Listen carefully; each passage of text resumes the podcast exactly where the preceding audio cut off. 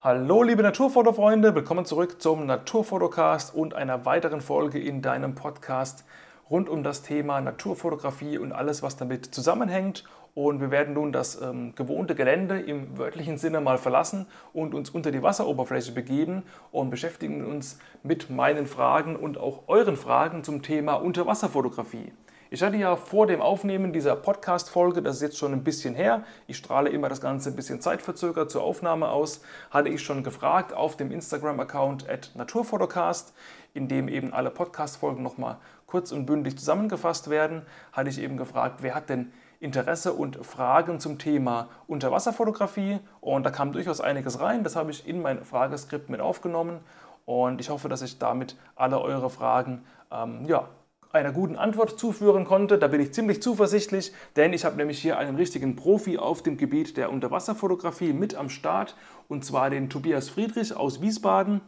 Er ist seit einigen Jahren hauptberuflicher Unterwasserfotograf und wirklich international renommiert und kann das eben richtig gut, was er da macht und erzählt hier ein bisschen aus dem Nähkästchen über seine Arbeit, wie das denn so funktioniert, wie man unter Wasser denn fokussiert, wie man dann einen Weißabgleich macht, was da so die Besonderheiten sind, ähm, wie man Unterwassergehäuse bekommt, welche Hersteller gibt es da, was kostet das, ähm, wie nah man an die Tiere ran muss unter Wasser, ob man da überhaupt mit dem Teleobjektiv arbeiten kann oder eher nicht.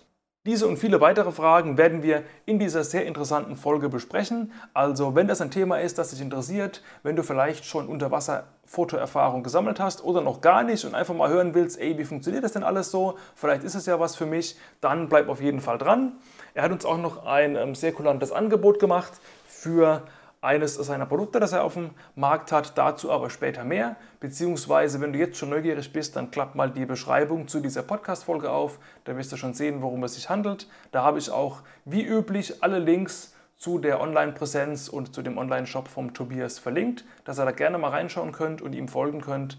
Und ja, soweit mal zu diesem Intro in Sachen Unterwasserfotografie.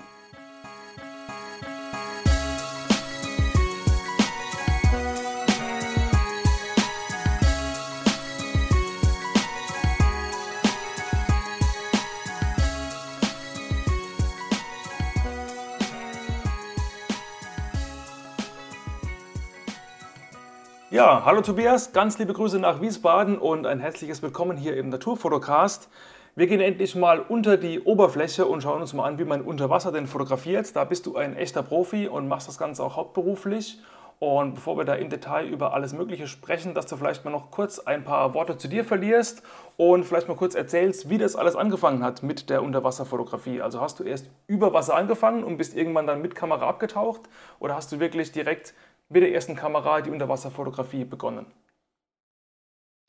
Ja, erstmal vielen Dank äh, für die Einleitung und für die Einlad Einladung zu diesem Podcast. Ähm, und gerne erzähle ich ein bisschen was über die Anfänge von, von meiner Fotografie. Ich bin da witzigerweise ähm, nicht über die Fotografie zum Tauchen gekommen, sondern umgekehrt, also über das Tauchen zur Fotografie.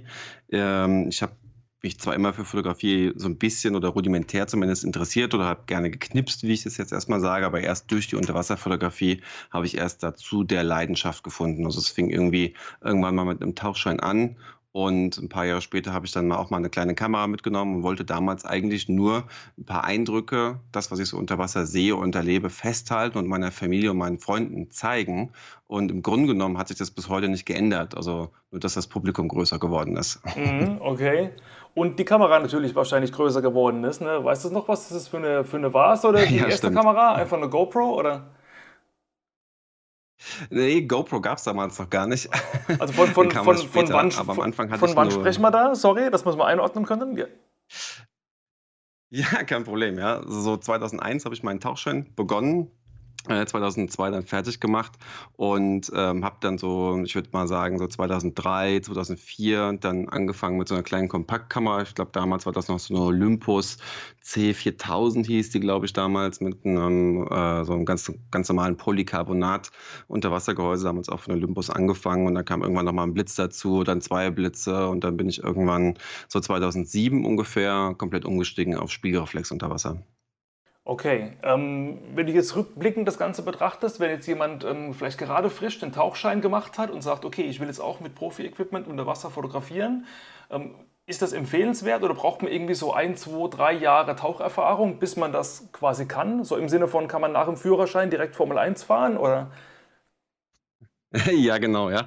Ne, also da muss ich ja wirklich sagen, man sollte tatsächlich als Taucher erst die Tarierung lernen, bevor man wirklich eine Kamera mitnimmt. Also das ist wirklich ganz wichtig. Ich hatte auch die ersten, würde ich mal sagen, 50 Tauchgänge oder sowas, keine Kamera dabei, ähm, um einfach auch zu lernen, wie man dann eben taucht, um gerade auch um nichts zu zerstören, weil wenn man gerade unter Wasser fotografiert, ist das eben der Hauptfokus oder wird, wird oder wird zum Hauptfokus unter Wasser eben dann zu fotografieren und dann missachtet man manchmal aus Versehen ähm, nicht die Umgebung und kann aus unabsichtlich mal eine Koralle berühren oder irgendwas. Und das will man natürlich nicht, sondern ich will natürlich die Umwelt schützen. Deswegen kann ich jedem nur empfehlen, erstmal tauchen zu lernen und mit der Tarierung umzugehen unter Wasser. Das ist was ganz Besonderes auch. Das ist ähnlich wie, wie Fahrradfahren, würde ich sagen, oder auch wie Autofahren, dass man mhm. das erstmal lernen muss und dann erst beginnt mit der Unterwasserfotografie. Wie lange das dauert, kann man eigentlich gar nicht sagen. Manchen äh, sind, sind wirklich schon nach ein paar Tauchgängen so, dass ich denen auch eine große Kamera in die Hand drücken würde. Aber ein paar äh, Leute brauchen vielleicht einfach ein bisschen länger dafür. Okay, also erstmal üben und dann vielleicht wirklich mit der GoPro anfangen und genau. dann eben äh, schrittweise upgraden. Ähm, ja, du machst das. Genau, das würde ich auch immer empfehlen. Ja. Immer erst eine kleine Kamera mitnehmen zuerst, um zu gucken, ob, ob das passt, bevor man gleich mit einem großen Equipment einsteigt. Aber das ist ja, glaube ich, auch fast normal, auch an, in der Überwasserfotografie. Ja, eben, absolut. Okay, bevor wir jetzt mal über das große Equipment da im Detail uns ein bisschen unterhalten, dass wir wissen, ähm, wie was du da fotografierst und wie das alles so funktioniert. Ähm, du machst das ja jetzt hauptberuflich seit einiger Zeit schon das Ganze. Ähm, da ist natürlich die erste Frage, die mir einfällt, okay, wie konkret verdient man damit Geld? Ja, es kommt ja kein Buckelwahl und bucht ein Shooting. Es muss ja irgendwie jemand ähm, einen Auftrag geben, ähm, mach mal ein Bild für mein Magazin oder geht das nur über eigene Produkte, dass du Bücher verkaufst oder sonstige Dinge oder buchen dich Leute, um Workshops äh, mit dir zu machen? Also wie ist der Einkommensstrom in dem äh, Bereich? Ja, da hast du schon ziemlich viel aufgezählt jetzt gerade, was auch bei mir äh, wirklich ähm, auch zum Einkommensbereich eben zählt. Aber da muss man wirklich vielfältig sein und kreativ, glaube ich, auch sein, vor allem in der Unter Unterwasserfotografie, weil es einfach nicht so viele Abnehmer gibt wie vielleicht für Überwasserfotografie. Ähm, also ich habe natürlich eine wesentlich kleinere Kundschaft, einen wesentlich kleineren Kreis auch an Magazinen, in denen ich normalerweise veröffentliche. Natürlich sind Tauchmagazine ähm, als erstes ähm, immer gut gewesen, um da natürlich ein gewisses Publikum auch zu erreichen und auch ein bisschen Geld zu verdienen. Aber natürlich sind es auch alles Special Interest Magazine, die für ihr Special Interest Magazin auch relativ viel Honorar zahlen, aber natürlich auch nicht über die Maßen. Also ich kann nicht nur rein von Magazinveröffentlichungen überleben oder leben, ähm, aber es zählt eben mit dazu. Aber natürlich ähm, gebe ich auch Fotoworkshops zum Beispiel oder verkaufe Kalender oder Bücher ähm, oder auch jetzt gerade ganz neue Lightroom-Presets, die ich anbiete für die Nachbearbeitung, für die Bildbearbeitung der Unterwasserfotos und so weiter. Also es ist eine, eine reine Mischung aus, aus vielen verschiedenen Aufträgen. Auch, auch ähm, größere Agenturen kommen auf mich zu für bestimmte Shootings, wenn sie ein ganz bestimmtes Bild haben wollen inzwischen. Also ähm, das ist aus ganz, ganz vielen Perspekt also aus ganz, ganz vielen Bereichen ähm, bekomme ich da immer ein bisschen, oder nicht zu viel, aber ein bisschen eben, um sozusagen zu überleben zu können. Also es ist immer quasi multiple Standbeine zu haben, ist auch hier oder vor allem in der Unterwasserfotografie ganz wichtig. Mhm. Ja, interessant. Und äh, bestimmt auch äh, ja, nicht ganz risikoarm, weil du weißt ja im Grunde nie, äh, wie viel Geld kommt den nächsten Monat rein. Also du hast ja wahrscheinlich wenig, womit du irgendwie ja, planbar kalkulieren kannst, oder? Ja, genau, ja. Also es ist natürlich immer so, glaube ich, bei Selbstständigen und auch gerade wenn man ähm, an Aufträge gebunden ist, ist es natürlich auch jetzt, auch vor allem fallen mir alle Aufträge gerade weg in der, in der Corona-Krise natürlich. Und da muss man eben andere Möglichkeiten entwickeln und immer so ein bisschen auch nach den Gegebenheiten auch der Nachfrage handeln, wie zum Beispiel jetzt die Lightroom-Presets, die hatte ich schon seit, seit ähm, einem Jahr auf der Liste oder auf der To-Do-Liste, dass ich die unbedingt mal machen wollte, hatte aber keine Zeit, weil ich so viel am Reisen war und so viele Aufträge hatte.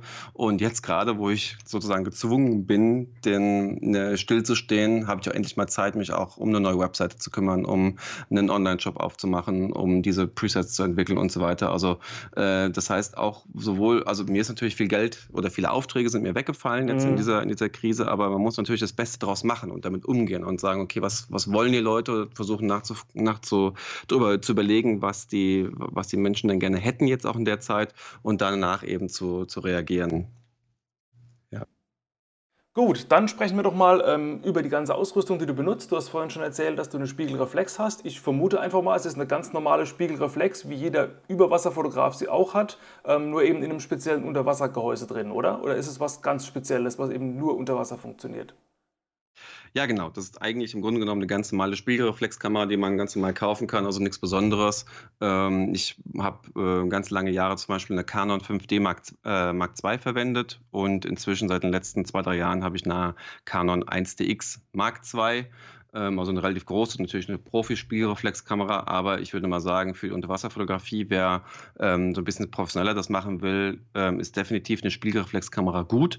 Äh, und da ist auch gar nicht so wichtig, welches es ist. Vollformat ist natürlich hilfreich, vor allem unter Wasser. Es kann aber natürlich auch eine Crop-Kamera sein. Ähm, aber für fast alle Spiegelreflexkameras gibt es auch Unterwassergehäuse. Und ähm, ich nutze zum Beispiel Unterwassergehäuse und Zubehör von Seacam. Das ist ein österreichischer ähm, Unterwassergehäusehersteller. Okay, was muss man da so hinblättern für so ein Gehäuse? Jetzt für deine 1GX zum Beispiel? Ja, das ist tatsächlich äh, nicht so ganz billig. Ähm, normalerweise ist, sind die Unterwassergehäuse tatsächlich teurer als die ähm, Kameras an sich. In dem wow. Fall kann ich mich nicht glücklich schätzen, dass äh, das, also kann ich, kann ich zwar sagen, dass das Unterwassergehäuse gleich teuer ist wie die Kamera, aber da die Kamera eben auch 5.500 Euro kostet, schlägt das Unterwassergehäuse eben dann nochmal mit 5.500 mhm ähm, zu Buche. Die ähm, Gehäuse für Unterwasser, die aus Aluminium sind, fangen allerdings so ab 2.000, 2.500 Euro an von anderen Herstellern. Und bei Seacam, ähm, das sind auch die besten Unterwassergehäuse, äh, muss ich auch sagen, also von, von allen Herstellern, fangen die so ab ähm, 4.500 Euro an ungefähr. Okay, Nur für das krass. muss ich dazu sagen. Ne? Also da kommt mhm. noch dann so das Zubehör dazu, die äh, Blitze, die brauche ich auch noch, sind spezielle ähm, Amphibienblitze für Unterwasser eben speziell gemacht, ähm, Blitzarme auch speziell für Unterwasser gemacht und dann noch die Vorsatzlinsen, also zu jeder Linse ähm, oder zu jedem Objektiv, was ich draufziehe, wie zum Beispiel ähm, ein Fisheye-Objektiv oder Makro-Objektiv, brauche ich auch einen anderen sogenannten Dome-Port. Das heißt, so einen Vorsatz sozusagen, der das Unterwassergehäuse letztendlich dicht macht und eben für diese, dieses Objektiv, was ich eben draufziehe, am besten geeignet ist.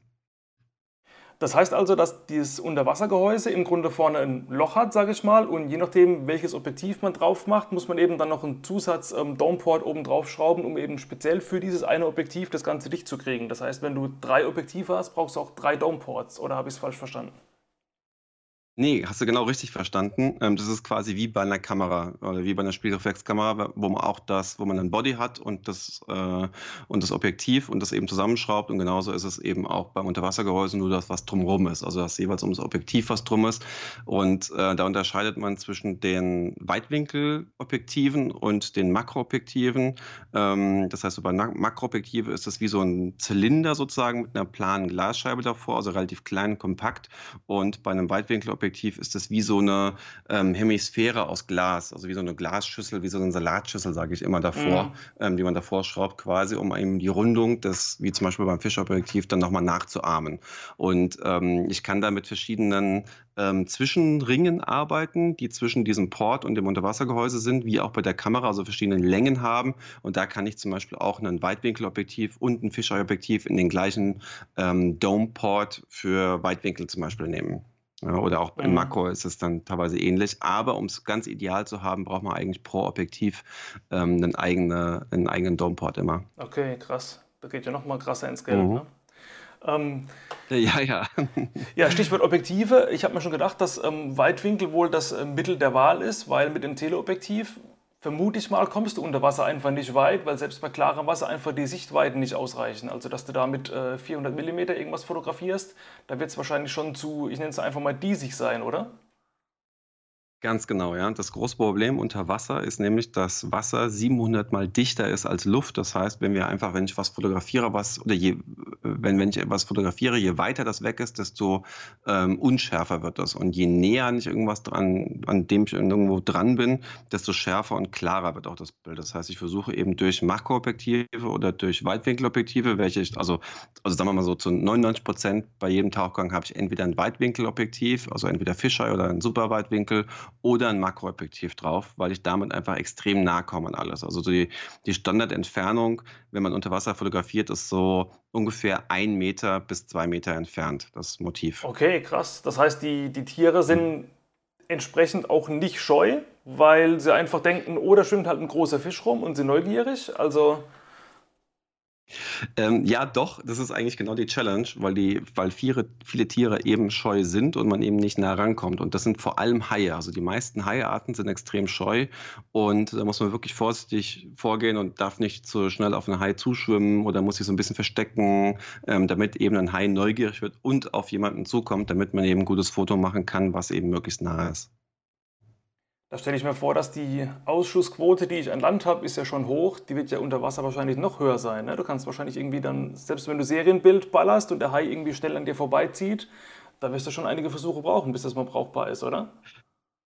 Ja, genau. Ja, also es gibt natürlich immer verschiedene Taktiken, auch in der Unterwasserfotografie, wie auch bei der Wildlife-Fotografie, denke ich, dass man entweder auf Serienaufnahme stellt oder eben abwartet, bis der Hai wirklich so gerade schön im Bild ist, dass man eben erst dann abdrückt. Und das bevorzuge ich eigentlich, dass ich eher ein bisschen weniger fotografiere, auch weil die Unterwasserblitze meistens so eine kleine Zeit brauchen, um wieder aufzuladen. Also ich brauche da so vielleicht so 0,2, 0,5 Sekunden zum Aufladen und das ist ja meistens äh, zu lange für eine Serienbildfunktion an der Kamera. Also die 1DX, die ich habe, die hat ja 14 Serienbilder pro Sekunde und da würde dann irgendwie nur jedes fünfte Bild belichtet sein mit dem Blitz auch. Mhm.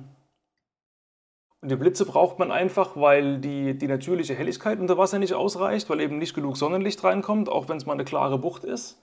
Oder was ist der Grund, dass die ISO einfach nicht so hoch muss? Oder ja, das ist die weitere Besonderheit der Unterwasserfotografie. Nach ähm, fünf Metern Wassertiefe bricht die Wellenlänge des Lichtes in der Farbe Rot einfach weg. Ähm, das ist einfach die natürliche Beschaffenheit. Das heißt, je tiefer ich tauche, desto weniger Farben gibt es und desto blau- und grünstichiger wird alles unter Wasser. Und deswegen brauche ich einfach eine künstliche Lichtquelle, um diese Farben wieder hervorzurufen. Oh, okay. Wenn ich zum Beispiel eine super schöne Weichkoralle habe auf 30 Metern Tiefe oder so, die total rot eigentlich ist, dann sieht die unter Wasser überhaupt nicht rot aus, sondern die sieht eher so braun und grünlich aus. Wenn ich sie aber mit einer Lampe anleuchte oder mit meinen Blitzen eben anblitze, kommen diese natürlichen Farben wieder hervor und genau das macht eben diese, diese schöne Farbigkeit unter Wasser dann aus. Ah, okay, krass, das wusste ich auch noch nicht. Das heißt, der, mhm. derjenige, der vielleicht einfach nur mal schnorcheln will, sollte vielleicht einfach eine Lampe mitnehmen und da unten ein bisschen rumleuchten und dann sieht das alles schon wesentlich schöner aus. Genau, wenn man schnorchelnderweise tiefer als äh, sagen wir mal, 10 Meter tauchen kann, dann lohnt sich das so, auf jeden Fall. Ja, okay. Äh, ja. man muss schon ein bisschen tiefer gehen, ähm, weil so auf äh, schnorchelnder Weise, wenn man an der Oberfläche ist, kriegt man natürlich noch alle Farben mit oder viele Farben mit. Aber es ist natürlich besonders schön, einfach mal abzusinken und mal tiefer zu gehen und mit einem Atemgerät bzw. mit einem richtigen Atemregler und einer Druckluftflasche eben unter Wasser zu gehen, dann ist man wirklich frei. Ja? Also, ähm, vor allem, wenn man dann so ein bisschen schwebend in diesem Tarierzustand ist, wie ich am Anfang schon erklärt habe. Mhm. Und ähm, nochmal irgendwie ganz naiv gefragt, wie schaust du durch den Sucher? Weil du hast ja einerseits den Domeport, der nochmal dicker ist, dann hast du deine Taucherbrille auf. Da siehst du ja wahrscheinlich nicht viel. Machst du dann alles komplett in Live-View oder wie funktioniert das? Ja, auch eine gute Frage, finde ich. Und das heißt, du hast ja Gedanken gemacht darüber, wie ich ungefähr fotografieren könnte oder würde. Ähm, tatsächlich ist das ein großes Problem auch unter Wasser, dass natürlich der Sucher deutlich weiter weg ist vom Blickfeld und dadurch wesentlich kleiner ist. Und da gibt es halt unter Wasser für die Unterwassergehäuse auch spezielle Viewfinder oder so Sucher, die man sich eben wie früher bei den ähm, alten ähm, Filmkameras oder bei den, bei den Analogkameras ähm, so spezielle Sucher aufsetzt, wie, wie es damals eben auch gab. Ich benutze zum Beispiel auch einen 45 Grad ähm, Sucher, durch den ich durchgucken kann und der eben alles vergrößert auch. Also da kann ich halt viel besser durchgucken und der ist auch viel besser geeignet für die Tauchmaske, die ich aufhab. Ja, okay. Und Fokus unter Wasser? Also Autofokus läuft da gut oder musst du das manuell machen? Ja, der Autofokus läuft tatsächlich relativ gut unter Wasser, das muss ich schon sagen. Also natürlich nicht so gut wie über Wasser, das muss man auch ganz klar sagen. Aber gerade der von, deswegen ist es gerade wichtig, bei Unterwasserkameras auf einen guten Sucher zu achten, also auf einen guten Autofokus zu achten. Ähm, äh, ja, genau, auf einen guten Autofokus zu achten, da, weil genau das unter Wasser natürlich immer so ein bisschen begrenzt ist. Je nachdem, wie viel Licht da noch ist, wie viel Kontrast es, äh, äh, es hat gerade, ähm, ist das so ein bisschen wegweisend auch für die, für die Kamera, die man sich aussuchen sollte. Ja.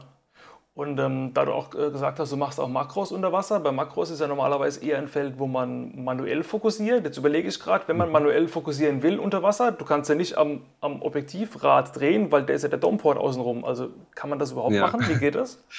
Ja, es gibt schon solche ähm, Stellschrauben oder solche bestimmten ähm, solche, solche Zoom-Ringe und Fokusringe, die man sich dann draufziehen kann, sozusagen auf das Objektiv nochmal drüber ziehen kann und die, das, was das wiederum in ein Stellrad geht äh, für das Unterwassergehäuse. Also man kann auch unter Wasser manuell fokussieren über diese bestimmten Ringe eben, aber ich muss auch da, da sagen, ich fokussiere unter Wasser gerade zu, zu 99 Prozent auch mit ähm, Autofokus, auch im Makro, weil einfach da die Schärfe viel schneller zu finden ist und man kann ja den, den, den ähm, Auslöser so halb durchgedrückt lassen oder halten und dann wird die Schärfe festgestellt in, der, festgestellt in der Kamera und dann kann man ja manuell über den, einfach über den Abstand noch so ein bisschen manuell fokussieren. Mhm. Und das so in der Kombination nutze ich eigentlich relativ häufig bei der Makrofotografie unter Wasser.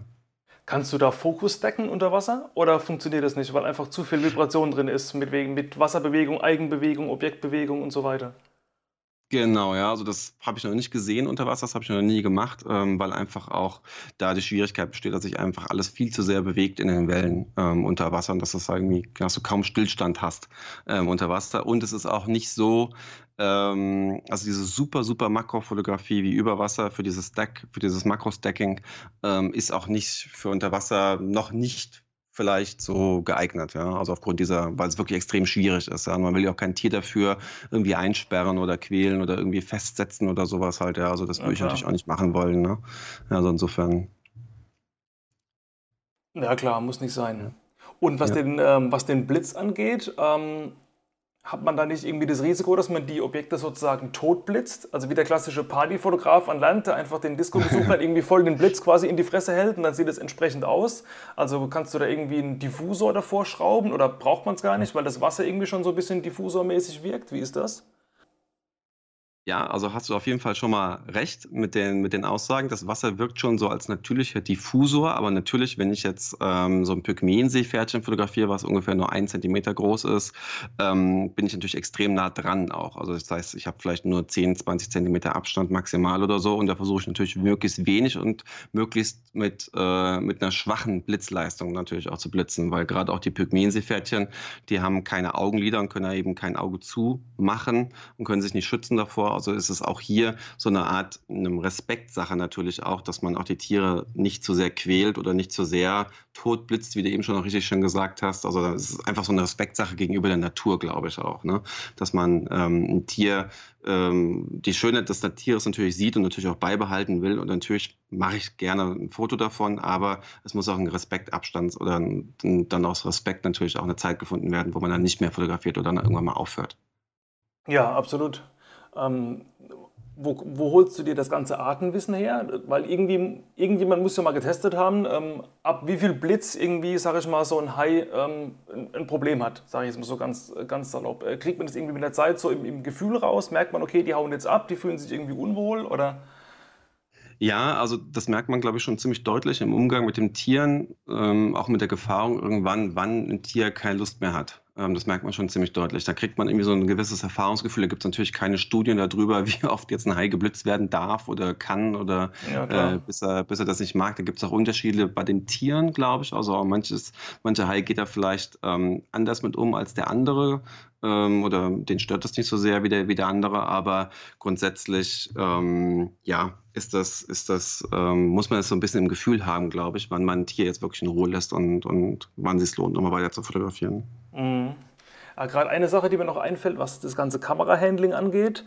Ähm, mhm. Ich nehme an, so ein Domeport ist von der, von der Rückansicht, wo, wo Display und die ganzen Knöpfe sind, nochmal wesentlich klobiger als so eine normale Kamera. Wenn ich jetzt bei meiner Kamera überlege, wie, wie filigran ich teilweise verschiedene Knöpfe drücken muss während dem Fotografieren, stelle ich mir das unter Wasser mit so einem Unterwassergehäuse außenrum plus vielleicht noch Taucherhandschuhe an, stelle ich mir schon mhm. ein bisschen schwierig vor. Also so ähm, Fokusmessfeld verschieben und so oh, glaube ich, ist ziemlich äh, komplex. Also wie ist das? Ist es arg umständlich und klobig oder? Nee, das geht eigentlich. Und gerade die Unterwassergehäuse von Seacam sind da wirklich super ergonomisch, auch für die Hände. Das heißt, ich kann da alle Tasten ganz gut erreichen, die ich eben dringend brauche. Auch so, muss da noch nicht meine Hand wegnehmen von der Kamera sozusagen, um das Wichtigste wie ISO, Blende natürlich um Zeit ähm, zu verstellen. Und für die anderen Funktionen wie Fokusfeldmessung oder ins Menü mal reinzugehen oder sowas, muss ich natürlich den Blick vom Sucher wegnehmen, aber es geht noch relativ gut, muss ich sagen. Erst wenn man dann irgendwann richtig in kalten Gewässern taucht oder so und dann Trockentauchanschuhe hat, ähm, die richtig dick sind, ist es natürlich schwieriger. Ähm, aber gerade, wie gesagt, die Seacam-Gehäuse sind ja gerade deswegen so gut, ähm, weil sie auch dann noch immer super bedienbar sind. Okay, echt nicht schlecht, das Zeug. Ähm, mhm. Weißt du, wie, äh, wie schnell Seacam so neue Gehäuse released? Also angenommen, morgen kommt jetzt zum Beispiel die, die, die neue äh, Canon EOS R Mark II oder wie auch immer die heißen mag raus, die kommt ja irgendwie demnächst auf den Markt. Äh, brauchen die dann zwei Jahre, bis sie ein Gehäuse parat haben oder geht das recht schnell? Weil wenn du jetzt irgendwie auf welche auch immer der Kamera upgraden willst, bist du ja zwangsweise an Seacam gebunden, bis sie das entsprechende Housing da rausbringen.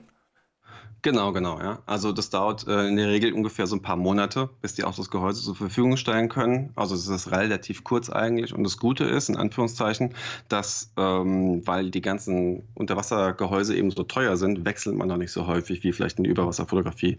Das mhm. heißt, jeder Kamerawechsel muss natürlich gut überlegt sein und ähm, man behält eher eine Kamera ein bisschen länger, als äh, noch wieder auf das neue Modell zu wechseln, weil dann wieder auch ein neues Unterwassergehäuse nötig wäre. Also insofern ist da selbst eine Wartezeit von ein paar Monaten eigentlich kein Problem.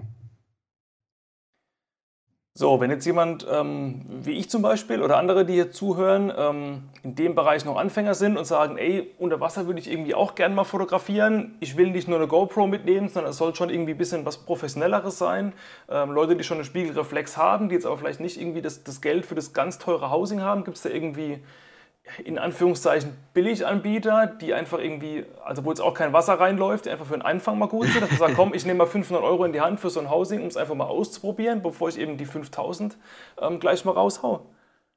Ähm, ja, da würde ich vielleicht sogar eher empfehlen, sich lieber was auszuleihen ähm, und das mal so zu testen, ob das einem Spaß macht oder so, bevor man gleich was kauft. Also es gibt so, ähm, so Beutel zum Beispiel von Eva Marien oder sowas, die man für teilweise 100 oder 200 Euro nur bekommt, die aber auch nur so bis 5 Meter Wassertiefe gehen, wenn überhaupt. Also ähm, das kann ich eigentlich alles nicht wirklich ähm, guten Gewissens empfehlen. Es gibt auch so Polycarbonatgehäuse für Spiegelreflexkameras, die sind alle okay, die sind günstiger, ähm, kosten aber auch gleich mindestens mal 2000 Euro, wenn man die mhm. neu kaufen will.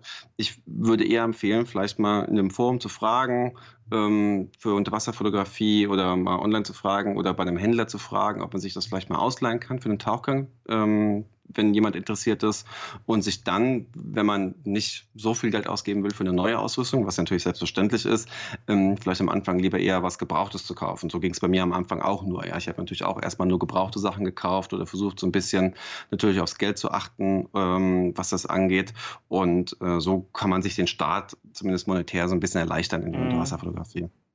Und wie ist das bei den ähm, Workshops, die du gibst? Also wenn du ein paar Leute mitnimmst ähm, ins Meer und äh, bringst denen ein bisschen was bei. Äh, wie sind die ausgerüstet? Also kommen da Leute wirklich irgendwie mit einem, mit einem iPhone in der Mülltüte und wollen Bilder machen oder sind die wirklich alle schon profihaft ausgerüstet?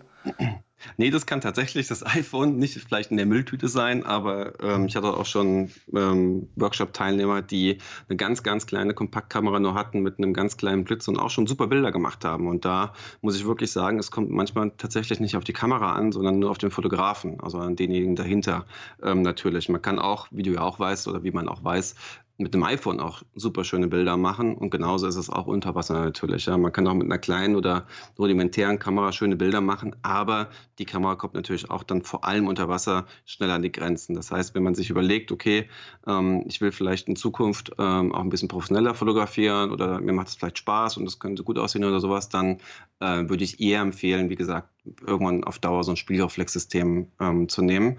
Ähm, es gibt auch natürlich auch noch die Micro Four Thirds oder die Kompaktkameras, ähm, die sind tatsächlich ähnlich teuer wie ein Spiegelreflexgehäuse, gar nicht mal so viel günstiger und auch ähnlich groß letztendlich. Ähm, also da ist ja Kompaktheit Vorteil gegenüber der Spiegelreflex unter, zumindest unter Wasser nicht so groß. Und deswegen würde ich jedem raten, der Unterwasserfotografie machen will und auch ein bisschen mehr und ein bisschen professioneller auf jeden Fall ähm, über kurz oder lang eine Spiegelreflexkamera für Unterwasser aufzunehmen. Ja. Und und wo sollte derjenige hingehen, wenn er anfangen will? Ähm, Tauchreviere für Anfänger, gibt es da sowas? Also jetzt mit den heimischen Bagger sehr ausgeklammert, dass man sagt, irgendwie, keine Ahnung, fang erstmal irgendwie da und da an, da ist es recht einfach, in geringer Wassertiefe, schon viel Artenvielfalt und man muss nicht ganz so weit fliegen. Kannst du da irgendwie ein, zwei, drei Tipps geben, wenn jetzt jemand sagt, okay, ich hole mir so eine Basic-Ausrüstung, fang mal an, wo könnte der hingehen? Ja, also auf jeden Fall das Mittelmeer ist immer interessant. Ähm, das ist ja nah zu erreichen, obwohl da nicht so ein riesiger Fischreichtum ist, das muss man schon sagen. Das Mittelmeer ist leider relativ ausgefischt schon, aber es ist eben schön, um es mal auszuprobieren, mal zu testen. Und wenn es ein bisschen weiter weg sein darf, dann würde ich immer Ägypten empfehlen, weil da einfach ein super Support von Tauchbasen herrscht, auch von Tauchschiffen und so und weil da eigentlich fast immer sehr gute Bedingungen sind, auch für die Unterwasserfotografie. Äh, muss man da eigentlich rechtlich irgendwas beachten? Ähm, von wegen erstmal um Erlaubnis fragen, ähm, weil das Meer gehört ja quasi immer bis zu einer gewissen äh, Grenze dem, dem entsprechenden Staat, Hoheitsgewässer. Oder ist es einfach egal? Also kann man irgendwie im Meer schwimmen und da kommt keiner und sagt, ey, das ist mein Meer, geh mal raus da, so salopp gesagt. Ähm, jein, also grundsätzlich ist es genauso, wie wenn man jetzt hier in den Wald gehen würde oder aufs Feld gehen würde, dann darf man natürlich erstmal alles fotografieren. Oder auch wenn man jetzt irgendwie nach, weiß ich nicht, zum Urlaub nach Island fliegt oder sowas und da zu fotografieren oder so, es ist natürlich erstmal alles erlaubt, ähm, alles zu fotografieren. Aber es gibt natürlich, wie überall, natürlich auch Gebiete, wo man nicht fotografieren darf, wie zum Beispiel irgendwas, einen privaten Haushalt, ein privates Haus oder sowas. Da muss man erst nachfragen. Und es gibt natürlich auch äh, militärische Schutzgebiete oder andere Schutzgebiete, wo man überhaupt nicht reinfahren darf und überhaupt nicht tauchen darf darf. Ähm, es gibt schon aber relativ selten. Und ähm, zumindest in den Tauchgebieten, wo, wo, wo ich normalerweise tauchen gehe. Ähm, und deswegen ist es eigentlich gerade so zum Beispiel in Ägypten ein Ideal, weil da kennen natürlich die Tauchbasen auch schon alle guten Tauchplätze und dann geht man einfach tauchen da und kann eben auch da super erste Startübungen machen. Ja. Was war so das Coolste, wo du bisher getaucht hast? So das geilste Gebiet, tollstes Erlebnis? Das gibt's nicht. Ähm, jedes Meer, jede Location hat was Cooles oder hat was Tolles, was Spannendes, was auch total unterschiedlich ist.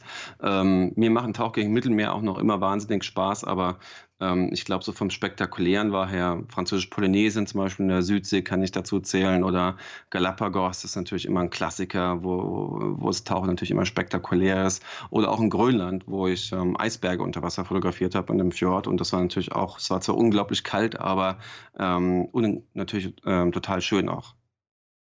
Ja, eben unglaublich kalt, kann ich mir vorstellen. Da gibt es natürlich entsprechende Anzüge, wo man da gut isoliert ist, aber wie, wie lange hält man es da aus in so einem äh, Eismeer, bis man wirklich wieder raus muss, weil man kurz vorm Erfrieren ist? Ja, also es sind natürlich extreme Bedingungen in Grönland. Da waren es minus zwei Grad Wassertemperatur. So kalt kann Wasser im Salzwasser werden. Aber, ähm, und da habe ich es ungefähr, würde ich mal sagen, so eine Dreiviertelstunde ausgehalten im Wasser, unter Wasser bis es einem dann wirklich kalt geworden ist. Und es würde, wäre natürlich noch länger gegangen, aber äh, man will dann natürlich vielleicht noch einen zweiten Tauchgang machen oder will sich natürlich auch noch mal aufwärmen zwischendurch oder sowas. Um, ähm, aber das ist dann schon so ungefähr die Grenze. Normalerweise dauert ein Tauchgang ungefähr eine Stunde, ähm, so Pi mal Daumen. Hm, kann, ich bin natürlich auch schon länger getaucht oder auch kürzer getaucht, je nach Tauchgang. Ähm, aber so würde ich wirklich sagen, in der Regel in der Schnitt ungefähr eine Stunde. Ja, das ist schon mal nicht schlecht.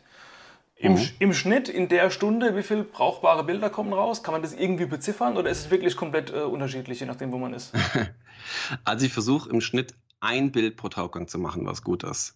Ähm, das kann man natürlich nicht planen, manchmal schon, manchmal nicht. Ähm, wenn man nicht weiß, was auf mich zukommt, dann kann ich es ein bisschen besser planen. Wenn ich nicht weiß, was kommt und die Natur ist ja oft nicht planbar, wie zum Beispiel kommt jetzt der Hammerhai oder kommt er nicht oder sehe ich die Hammerhai-Schule, sehe ich es nicht oder so, kann ich natürlich nicht beeinflussen, aber ich versuche so im Schnitt in einer Reise ein gutes Bild pro Tauchgang zu machen und man macht so in einer Woche ungefähr so um die 20 Tauchgänge, würde ich sagen. Das heißt, ich habe nach einer Woche ungefähr ein Portfolio von 20 guten Bildern dann hoffentlich mit mir dabei. Mhm. Anderes Thema, das natürlich ähm, in der Presse ist, und wir wissen alle, dass die Ozeane massiv unter Verschmutzung durch den Mensch leiden. Ähm, du bist da hautnah dabei. Kriegst du das wirklich äh, mit, dass du, äh, wenn du zum Beispiel über Jahre immer wieder in verschiedene ähm, Gebiete zurückkehrst, dass du irgendwie merkst, okay, da schwimmen irgendwie viel mehr Windeln und Plastiktüten und sonstiger Scheiß drin rum. Ähm, wie ist das so? Ja, auf jeden Fall. Also den Unterschied sehe ich wirklich ganz deutlich. In manchen Gebieten merkt man das gar nicht, aber in anderen dann deutlich schon. Es kommt immer so ein bisschen drauf an, wie die Oberflächenströmungen sind und so weiter und so weiter.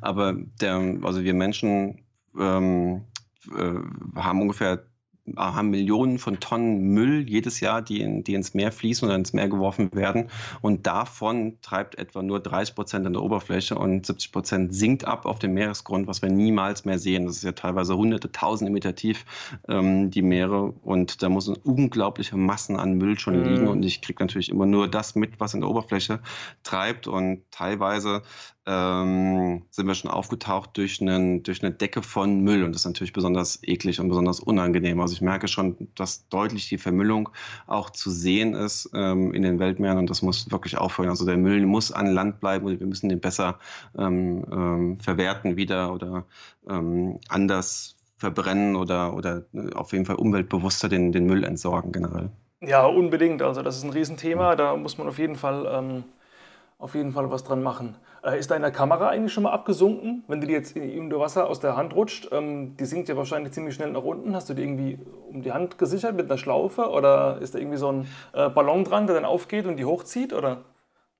Ja, ja, genau. Ja, also ich habe die normalerweise immer gesichert an so einem Karabiner mit einer, mit so einem kleinen Seil oder irgendwann eine Befestigung eben. Und äh, mir ist es allerdings schon einmal passiert, dass ich eine zweite Kamera, die ich dabei hatte, auch eine Spiegelreflex mit Unterwassergehäuse und allem drum und dran und Domeport, äh, zum Glück in Anführungszeichen ohne Blitzer, aber da muss der Karabiner irgendwie kaputt gegangen sein.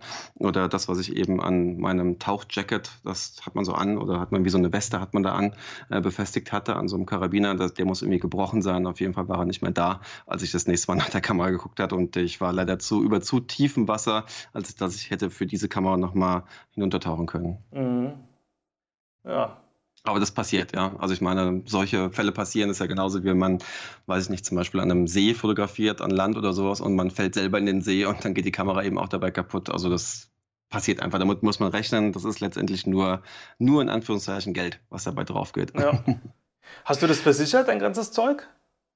Ja, genau. Also ich habe es auch nicht günstig, das Ganze zu versichern, gerade Unterwasser-Equipment, aber ich habe auch aus genau diesen Sachen gelernt und habe seitdem eine Versicherung, ähm, die Fotoversicherung, sehr netter Versicherungsladen in Freiburg.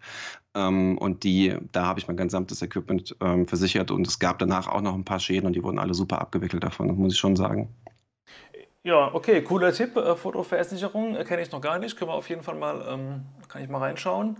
Aber die haben mhm. wahrscheinlich entsprechende, ich nenne es einfach mal Risikoaufschläge für Unterwasserfotografen, kann ich mir vorstellen. Genau. Richtig, also für Unterwasser, also alles, was man unter Wasser verwendet, ist dann nochmal ein höherer Prozentsatz, aber du kannst ja ganz normal auch dein ganz normales Tauch, äh, dein ganz normales Fotoequipment auch versichern. Ja. Okay, das war echt mal mega interessant, äh, wie das alles so funktioniert. Jetzt ähm, tauchen wir nochmal auf und gehen an den Rechner. Nachbearbeitung von den ganzen Bildern. Ähm, einer unserer Zuhörer hat mir eine Frage geschickt und hat gesagt, ähm, er weiß, dass der Weißabgleich immer ein Problem ist. Jetzt hast du das vorhin mit den ähm, wegfallenden Rottönen schon angesprochen. Ähm, wie macht man das am besten? Weißabgleich unter Wasser? Oder machst du den einfach auf irgendwie und machst das alles in der Nachbearbeitung? Ja, also tatsächlich mache ich meinen Weißabgleich nicht manuell unter Wasser, jedenfalls ähm, zu 99,9 Prozent nicht. Und ähm, oder es gibt natürlich schon spezielle Fälle, wo ich ihn auch unter Wasser manuell setze, zum Beispiel bei Wrackfotografie oder so. Aber oder wenn ich viel mit ähm, Ambient Light, also Umgebungslicht fotografiere. Aber normalerweise setze ich einfach dann den Weißabgleich auf Auto White Balance und korrigiere das dann im Nachhinein dann über ähm, eine Fotobearbeitungssoftware. Und da bist du in Lightroom, vermute ich mal, weil du vorhin schon erzählt hast, dass du jetzt auch ähm, Presets auf den Markt gebracht hast. Ähm, ja, jetzt mal ganz blöd gefragt, wofür braucht man die Presets? Also äh, sind da einfach die Regler entsprechend so gestellt, ähm, dass eben diese ganzen Dinge unter Wasser, wie jetzt eben genau der Weißabgleich, einfach wieder äh, ausgeglichen werden? Oder kann ich einfach meine eine Land-Presets, ja, ich habe ja auch Presets draußen, ähm, kann man die da mhm. einfach nicht so gut benutzen? Also was ist da die Besonderheit? Ja, genau. Ja, also unter Wasser ist es schon ein bisschen spezieller und ich glaube nicht so gut anwendbar auf alle Fotos wie ähm, über Wasser ähm, zumindest, also gerade bei den Presets. Deswegen habe ich hier ein bisschen anderen Aufbau der Presets gemacht. Also es ist so ein modularer Aufbau, wo man Stück für Stück durchgehen kann durch das Bild. Also man macht, passt zuerst mal die, die ähm, die Belichtung an, zum Beispiel, dann den Weißhalbgleich und dann gibt es so einen Unterwasser- zum Beispiel Weitwinkel oder Makro-Look einfach, den ich dann mit vielen verschiedenen anderen Einstellungen dann gewählt habe und mit verschiedenen anderen Reglern, um einfach so ein gutes äh, Bild zu machen. Und dann natürlich noch viele andere Module, die das Bild dann korrigieren, also dass man eben Stück für Stück modular ähm, relativ schnell aber ein Unterwasserbild eben bearbeiten kann. Und dafür sind die Presets da, dass man eben relativ schnell von so einem RAW-Bild, wo man ja normalerweise auch unter Wasser fotografiert, alles in RAW, ähm, zu einem guten, farbigen, klaren und farbintensiven Bild kommt eben relativ schnell. Und da muss ich noch nicht mal mit Lightroom großartig auskennen, sondern kann das halt eben alles über die Presets machen. Ähm, und ja, ich benutze auch Adobe Lightroom und ähm, Photoshop. Und witzigerweise, also wenn du auch Adobe Lightroom Classic benutzt, wenn du das aufmachst, also mhm. der Startbildschirm, der, Start, der Startscreen ist so ein Buckelwal, so eine Halb Halbaufnahme ja, ja, genau, ja. von einem Buckelwal und die ist eben von mir, ja. Ach was, okay, geil. Ja. Wie, wie, wie kommt es dazu? Hat Adobe irgendwie das gepickt und du warst baff und hast gesagt, okay, könnt ihr haben? Oder hast du da irgendwie Bilder hingeschickt im Sinne von, ey, nehmt doch mal meins? Ja. Nee, die haben mich genau nach dieser Aufnahme eben angefragt und äh, wollten die haben für, für eine Anwendung. Ich wusste noch nicht, wofür genau. Die haben natürlich auch was gezahlt dafür. Und ähm, als ich dann dabei erfahren habe, dass es für Lightroom Classic ist, war ich natürlich äh, äh, begeistert. Ja, klar, ey, das glaube ich. Das ist, schon, das ist schon richtig nice, ja. Ähm, mhm. Soll mal irgendwie, fällt mir gerade ein, für die ganzen Zuhörer hier, wenn jetzt jemand sagt, ey, cool, die, die Presets hole ich mir mal ab, ähm, kannst du irgendwie ein Angebot machen, ein Sonderangebot für Podcast-Hörer, dass die irgendwie das Ganze ein bisschen günstiger kriegen? Ja, genau, ja. Also ähm, können wir gerne machen, dass ich so einen speziellen Rabattcode ähm, für euch bereitstelle, also für die Zuhörer bereitstelle und dann könnt ihr nochmal 20% auf die ähm, Presets bekommen, wie ich sie gerade in meinem Shop verkaufe. Ja, cool. Okay, da sprechen wir dann nachher nochmal ähm, außerhalb vom Recorder drüber und ich schreibe das alles in die, in die Show Notes und die Beschreibung zur Episode rein, dass die Leute wissen, wo sie reinklicken können. Also super, vielen Dank. Das ist sehr cool. Also Danke für auch. alle Unterwasserfotografen von euch, die jetzt da hoffentlich ähm, gerade am Hörer sind, ähm, nutzt dieses Angebot. Da kriegt ihr wirklich Presets zum guten Preis vom Profi. Und ähm, ja, sonstiges, was man irgendwie bei, bei Nachbearbeitung irgendwie besonders beachten soll. Wenn jetzt jemand sagt, ey, ich habe irgendwie noch drei, vier GoPro-Bilder, die ich unter Wasser mal gemacht habe. Ähm, die ein, zwei Regler, die man unbedingt äh, drehen muss, wo man jetzt vielleicht nicht irgendwie aus dem FF von den Überwasserbildern drauf kommt? Ähm, ja, also es ist auf jeden Fall ein bisschen spezieller bei Unterwasser. Du hast aber schon richtig angesprochen, der Weißheitblech ist sicherlich nötig, um da ähm, eine gute, gute Farbbalance zu finden, aber auch so Kontrast erhöhen, Klarheit, ähm, Dunst entfernen. Also die Haze sind auf jeden Fall Regler, die gerade unter Wasser wichtig sind, aber auch nicht zu krass bedient werden sollen. Also man braucht so ein bisschen ein Gefühl, dass da auch die Farben relativ natürlich sind. Ja, aber auch gerne mal einfach bei den Presets mal reinschauen auf meiner Webseite. Ich habe da auch ein paar Vorher- und Nachher-Beispiele. Da sieht man auch, was die Presets können oder was genau da gemacht wird. Auch vielleicht für die Unterwasser-Nachbearbeitung ähm, für sich selber auch so ein paar Ideen da zu finden. Ja, okay. Wie gesagt, da können alle mal reinschauen, die jetzt gerade mal zuhören. Und ähm, ja, wir haben schon über beeindruckende ähm, Erlebnisse gesprochen vorhin. Hast du ein, ein Bucketlist-Shot, ein Wunschbild, das du unbedingt noch machen willst, wo du sagst, ey, wenn, wenn das im Kasten ist, dann kann ich in Rente gehen und bereue nichts mehr?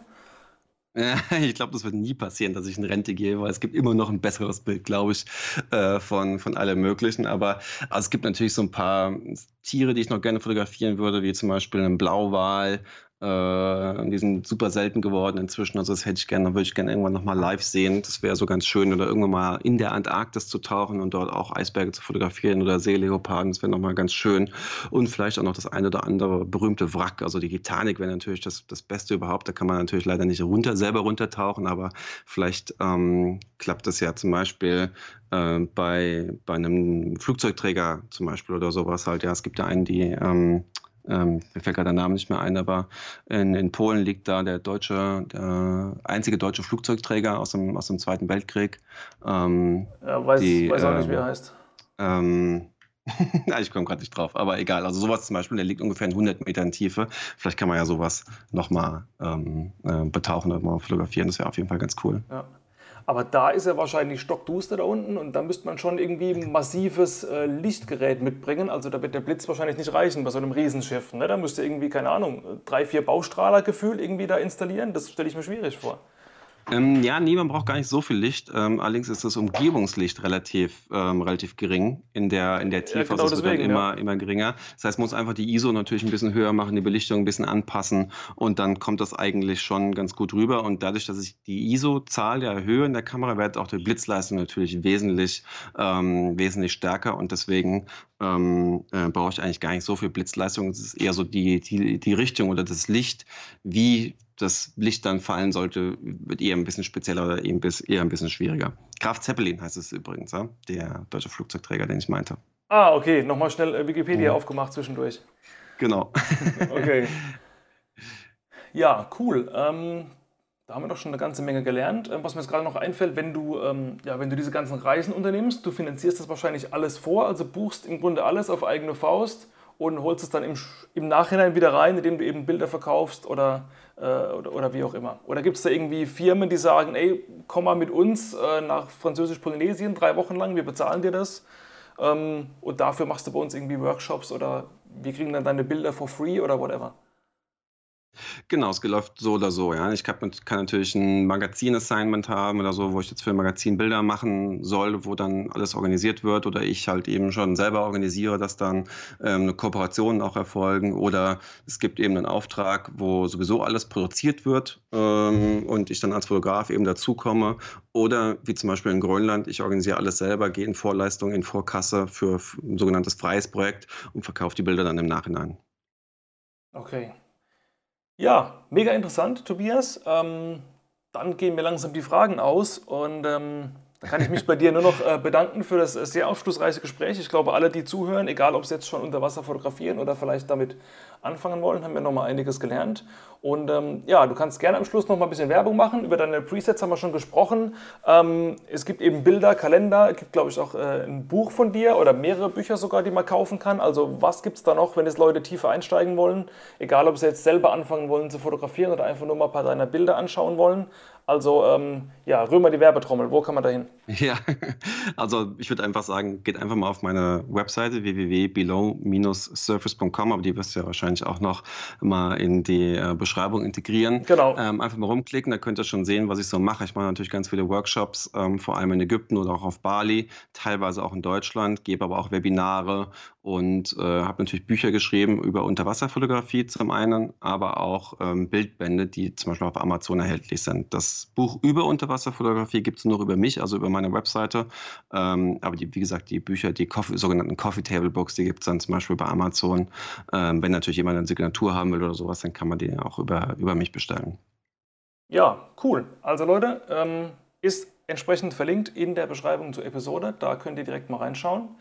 Und ähm, ja, dann bleibt mir nur zu sagen, nochmals herzlichen Dank für das Gespräch. War super interessant und sehr aufschlussreich. Und dir weiterhin natürlich äh, viel Erfolg, dass hoffentlich die Corona-Lockerungen ähm, bald mal wieder wegfallen. Also wir nehmen das hier ähm, Mitte Mai auf, nur äh, für die Zuhörer, falls es bei Ausstrahlzeitpunkt alles schon wieder normal ist. Ähm, ja, dass du doch viele weitere Reisen machen kannst, geile Bilder machst und ähm, ich werde auf jeden Fall weiter ähm, ja, deine Arbeit verfolgen. Und ähm, ja, danke fürs Gespräch, alles Gute und ja, hoffentlich bis bald mal. Ja, vielen Dank auch für die Einladung, dass ich hier sprechen durfte. Hat viel Spaß gemacht. Das war's mit dieser Folge im Naturfotocast. Vielen Dank, dass du bis hierhin zugehört hast und ich hoffe, es war einiges dabei, das du für deine eigene Fotografie verwenden kannst und direkt in der Praxis auch anwenden kannst. Wenn du Interesse an weiteren Inhalten von mir hast, dann möchte ich dir noch ganz kurz erzählen, was es bei mir sonst noch so abzustauben gibt neben diesem Podcast. Ich habe nämlich zum Beispiel ein kostenloses E-Book erstellt, das heißt Fliegende Vögel fotografieren. Da bekommst du auf 40 Seiten kompakt und praxistauglich jede Menge Know-how an die Hand rund um das Thema Fliegende Vögel fotografieren. Ist natürlich auch auf sitzende Vögel in weiten Teilen anwendbar oder auch auf sonstige Tiere. Das heißt ein tolles Nachschlagewerk, komplett kostenlos und schau da gerne auf meiner Homepage kellerfoto.de einmal vorbei. Da gibt es alle Infos dazu und ich zeige dir auch, wie du das ganz einfach beziehen kannst. Darüber hinaus habe ich ebenfalls auf meiner Homepage kellerfoto.de einen kompletten Videokurs zur Verfügung gestellt, in dem ich dir zeige, wie du, wenn du mit Adobe Lightroom Classic deine Bilder bearbeitest, dort deinen Workflow rasant beschleunigen kannst. Das heißt, bis zu 80% deiner Bildschirmzeit einsparen, indem du einfach lernst, wie du effizient arbeitest und eben zeitsparend vorankommst und eben nicht mehr stundenlang vor deinem Rechner sitzen musst, um ein paar Bilder zu bearbeiten, sondern das Ganze eben auch in ein paar Minuten hinkriegen kannst. Noch schneller bearbeitest du deine Bilder, wenn du meine Nature Presets benutzt. Das ist ein weiteres Produkt, das ich dir gerne anbiete. Das sind nämlich 10 Entwicklungsvorgaben für Lightroom, über alle Lightroom-Versionen hinweg kompatibel, auch in Photoshop Camera Raw verfügbar. 10 Entwicklungsvorgaben mit meinen erprobtesten Naturlooks, die ich mir über viele Jahre Lightroom-Arbeit erarbeitet habe. Und dadurch kannst du eben mit einem Mausklick schon eine fertige Bearbeitung auf dein Bild legen. Und wenn es eben noch nicht ganz so gut passt, jedes Bild ist ja anders, kannst du ein, zwei, drei Regler noch mal ein bisschen nachjustieren und dann hast du eben in einer oder zwei Minuten in aller Regel schon ein fertiges Bild vorhanden. Also schau dir auch das gerne mal an, wenn dich das interessiert. Und wenn du eben Spaß an diesem Podcast hast, freue ich mich sehr, wenn du ihn auf dem Portal, wo du es gerade hörst, falls das dort möglich ist, bewertest und idealerweise noch eine kleine Rezension dazu schreibst. Das hilft mir einfach, um den Podcast noch bekannter zu machen, dass er in den Podcast-Charts einfach ein bisschen höher rutscht und dann erhalten eben noch andere Fotografen, wie du einer bist, die Möglichkeit hier zuzuhören und das ein oder andere für ihre Fotografie hoffentlich noch mitzunehmen. Wenn du Anregungen, Kritik, Lob oder Feedback zu diesem Podcast oder irgendwelchen anderen Dingen, die ich so produziere, hast, dann schreib mir gerne über Instagram at kellerfoto oder schreib mir einfach eine E-Mail. Die Adresse dazu findest du auf meiner Homepage. Last but not least gibt es auch einen YouTube-Kanal von mir. Einfach mal nach Jochen Keller auf YouTube suchen und auch da findest du einige Tutorials und Vlogs rund um das Thema Naturfotografie und Bildbearbeitung.